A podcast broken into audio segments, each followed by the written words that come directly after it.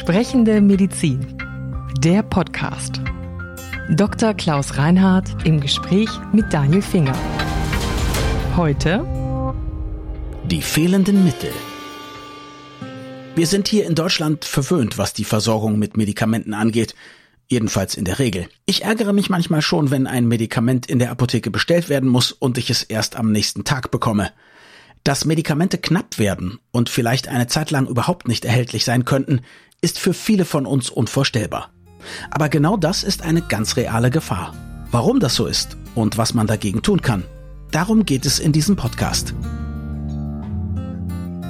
dass es eine Zeit lang äh, einen Engpass in Sachen Masken und Schutzkleidung gab. Bei der ersten weltweiten Corona-Welle, das haben wir, glaube ich, alle noch ganz gut in Erinnerung.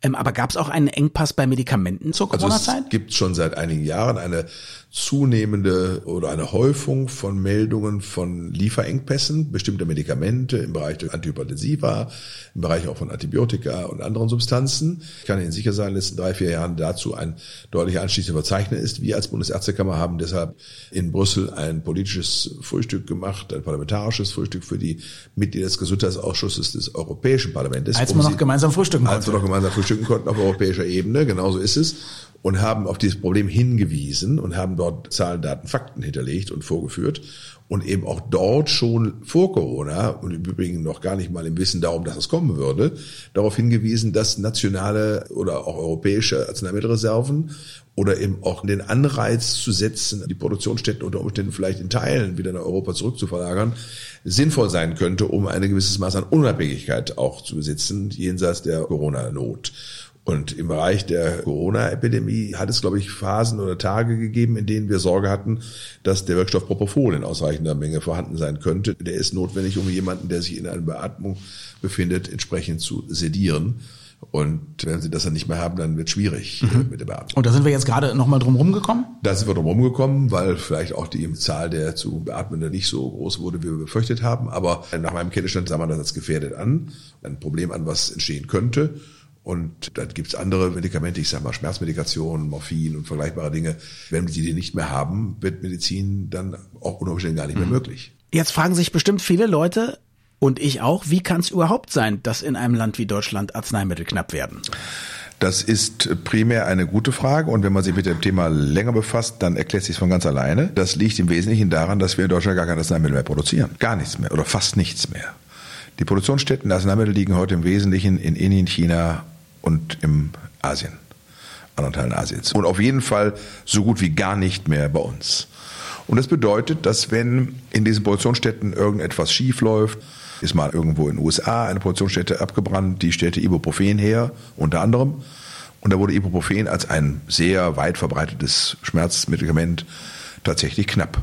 Konnte man sich gar nicht vorstellen. Es ist ein, ein völliger Allerweltsstoff von dem wir nie gedacht hätten, dass der knapp sein könnte. Was heißt denn knapp? Zum Teil nicht verfügbar. Manche Apotheken hatten noch was, andere wurden nicht mehr beliefert. Ja. Mancher Großhandel hatte noch Restbestände, manche hatte, wer keine mehr hatte, hatte keine mehr. Weg und konnte sich nicht sozusagen wieder äh, mit neuen versorgen. Und, und das, das, Gleiche gilt dann auch für Kliniken oder haben die umfangreiche Vorräte? Wie nein, ist das da geregelt? Also das ist eben das Problem. Wir haben keine umfangreichen Vorräte. Natürlich hat eine Klinik eine gewisse Bevorratung. Natürlich hat ein Arzt vielleicht ein paar Muster. Natürlich hat auch der Großhandel ein gewisses Maß an Bevorratung. Ja, aber das reicht natürlich nicht äh, dafür, wenn das über längere Wochen oder Monate tatsächlich ausfällt. Dann ist es weg und nicht zu erfüllen. Und wir sprechen dann, wenn ich das richtig verstanden habe, dadurch, dass es eben so wenige große Produktionsstandorte gibt, immer gleich von einer globalen Knappheit. Wir sprechen gleich von einer Knappheit, die nicht nur Deutschland, sondern auch andere Regionen betrifft. Ja.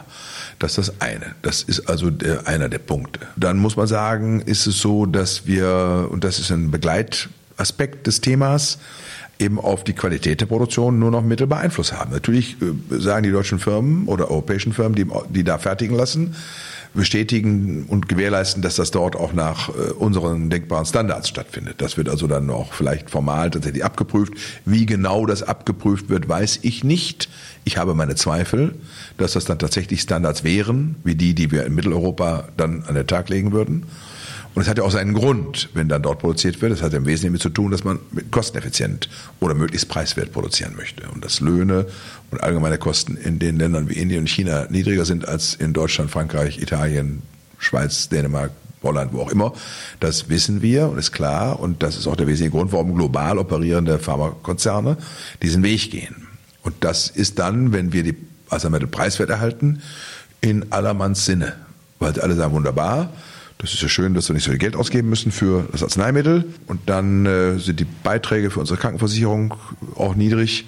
Und da sind wir mit zufrieden. Wenn die Qualität dann stimmt und das alles funktioniert, wird man sagen, gut, hat auch ganz lange ziemlich gut funktioniert. Aber wir beobachten, dass die Zahl der Inhaltsstoffe, die jedenfalls vorübergehend knapp bis nicht erhältlich waren, steigt. Und jetzt kann man sagen, wenn es sich um Inhaltsstoff handelt, der, oder wenn es sich um einen Hersteller handelt, dem das fehlt, und der andere hat es noch, dann würde man sagen, gut, dann kann man ja den Hersteller wechseln, das ist vielleicht zumutbar. Dann spricht die Industrie im Übrigen nur von einem Lieferengpass und nicht von einem Versorgungsengpass. Der wird also unterschieden. Lieferengpass betrifft dann unter Umständen nur eine, eine, ein Unternehmen oder mehrere, aber nicht alle. Ein Versorgungsengpass entsteht dann, wenn tatsächlich eine relevante Wirksubstanz nicht mehr vorhanden ist. Gibt es aber auch. Okay. Mhm. Gibt es da, sagen wir mal, in den letzten ein, zwei Jahren, gibt es da Beispiele, wo Sie ja, sagen, das wurde... Ein Beispiel, gibt es ein Medikament, äh, was man verwendet zur Behandlung von Depressionen. Bei Menschen, die eine schwere Depression haben, die auch medikamentös behandlungsbedürftig ist, ist es ein wirksames Medikament. Der Wirkstoff heißt Venlafaxin. Das war jetzt vorübergehend äh, länger Zeit nicht lieferbar. Und es bedeutet im Einzelfall, dass unter Umständen jemand, der im Rahmen seiner Depression gut eingestellt ist auf dieses Präparat, dann davon umgestellt werden muss, weil man ihn nicht einfach gar nicht behandeln kann. Und das sowohl das einfach gar nicht behandeln, wie aber auch das Umstellen können schwerste, schwerste Krisen zur Folge haben. Bei einem Menschen, der depressiv erkrankt ist, bei dem unter Umständen auch so etwas wie Suizidalität und andere Dinge eine große Rolle spielen, ist das eben keine Bagatelle, sondern eine hochernsthafte Angelegenheit. Das ist jetzt eine der schlimmsten Auswirkungen dieses Problems. Es gibt andere, in denen man zum Beispiel feststellt, es gibt das, den Wirkstoff Valsartan. Hat es vor zwei Jahren einen kleinen Skandal gegeben, weil dieser Wirkstoff eben äh, bei ganz vielen Herstellern verunreinigt war mit sogenannten Nitrosaminen. Das sind Stickstoffverbindungen, die krebsfördernd oder auslösend sein können. Und äh, das hat dazu geführt, dass bis auf einen Hersteller, weil ich richtig informiert bin, alle anderen die Produktion zunächst mal neu auflegen mussten und ihre bis dahin gefertigten Ware vom Markt nehmen mussten führte natürlich dazu dass, dazu, dass nur ein geringer Teil von den Leuten noch die Valsartan erhielten, das ist ein Bluthochdruckmedikament, das noch weiterbekommen konnten. Die konnten jetzt nur umgestellt werden auf ein anderes sogenanntes Sartan, also auf ein vergleichbares oder ähnliches Medikament der gleichen Familie. Das ist auch machbar, ja, das ist jetzt nicht so ein Notstand wie eben bei dem äh, angemerkten Antidepressivum, aber es ist auch nicht banal und auch nicht einfach. Denn nehmen wir jetzt mal Valsartan und das wird jetzt ersetzt durch Candesartan, also einen vergleichbaren ähnlichen Wirkstoff mit gleichem Wirkungsmechanismus, dann kann man nicht sagen, 320 Milligramm Valsartan entsprechen automatisch 18 Milligramm oder 16 Milligramm Candesartan oder was auch immer, sondern das ist im Einzelfall auch anders. Jetzt haben wir schon über verschiedene Ursachen gesprochen. Also wir haben darüber gesprochen, dass eine Fabrik abbrennen könnte oder es gibt äh, an der einen oder anderen Stelle Verunreinigungen. Und jetzt importieren wir viele Medikamente aus aller Welt, aus Ländern wie China und Indien, die heftig vom Coronavirus betroffen waren oder zum Teil auch noch sind. Und es könnte dann ja auch mal ein Medikament nicht lieferbar sein, für das es gar keinen Ersatz gibt. Eben, das ist die Venlafaxin zum genau. Beispiel. Ne? Das ist dann ja. wirklich problematisch. Ne? Also da gibt es keinen identischen Ersatz. Bei dem identischen Ersatz ist es noch am harmlosesten. Bei einem ähnlichen, vergleichbaren Medikament ist es schon komplizierter und auch nicht wünschbar. Und bei einem nicht ersetzbaren darf es gar nicht, darf es eigentlich gar nicht auftreten. Und das sind die verschiedenen Situationen, die man da erleben kann. In jedem Falle ist jede Form von Umstellung nicht vertrauensfördernd. Klar. Jetzt gibt es viele Ideen, wie man das Problem lösen könnte. Das eine ist erstmal ich ganz individuell, wenn ich ein Medikament habe, von dem ich abhängig bin, ich lege mir vier oder fünf Packungen zu Hause hin. Ja, sicherlich nicht verkehrt.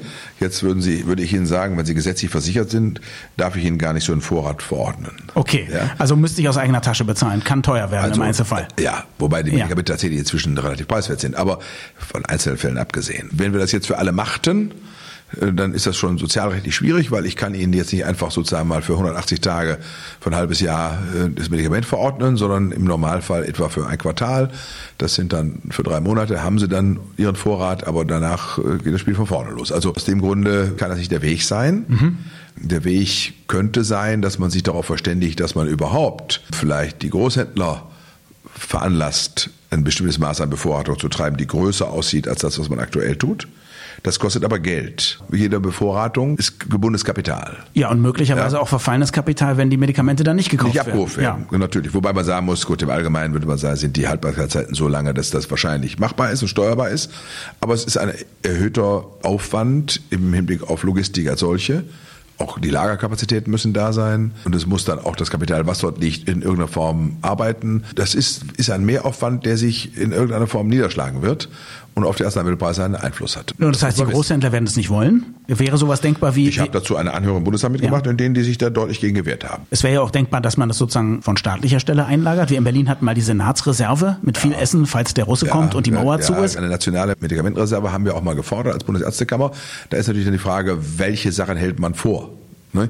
Also man wird nicht alle Wirkstoffe vorhalten können, die es Klar. heute gibt. Da gibt es Tausende. Da muss sie dann schon auf bestimmte Dinge, die so essentiell sind, dass man sie auf jeden Fall brauchen wird, im Falle von Notstand verständigen. Dann wird man auch Kompromisse eingehen müssen, weil das nicht für jeden dann auch gleich das geeignete sein wird. Also das ist ein denkbares Szenario, was für bestimmte Medikamente, für Notfallmedikation, solche Dinge, für Insulin als Beispiel, für all solche Dinge vielleicht tatsächlich helfen kann oder ein gewisses Maß an etwas mehr Sicherheit bewirkt. Aber ich glaube, es ist nur eins von denkbaren Lösungen. Es gibt viele andere. Wäre vielleicht auch denkbar im Sinne eines nationalen Plans ein ähm, gewisses Maß an Produktionskapazitäten einfach mhm. sich erhält, die man bewusst aufrechterhält und die man unter Umständen auch nur in Gang wirft, wenn man dazu äh, verpflichtet ist, weil eben Engpässe entstehen. Also Hersteller verpflichten oder auf sie einwirken, dass sie das freiwillig machen, noch Produktionsstätten Sie incentivieren, das zu ja. tun, das Geld in die Hand zu nehmen, das einzurichten und zu gewährleisten. Also ich denke jetzt ganz frei und offen und ohne Barrikaden, dass das alles nichts zu tun hat mit Marktwirtschaften und reinem Marktgeschehen, ist klar.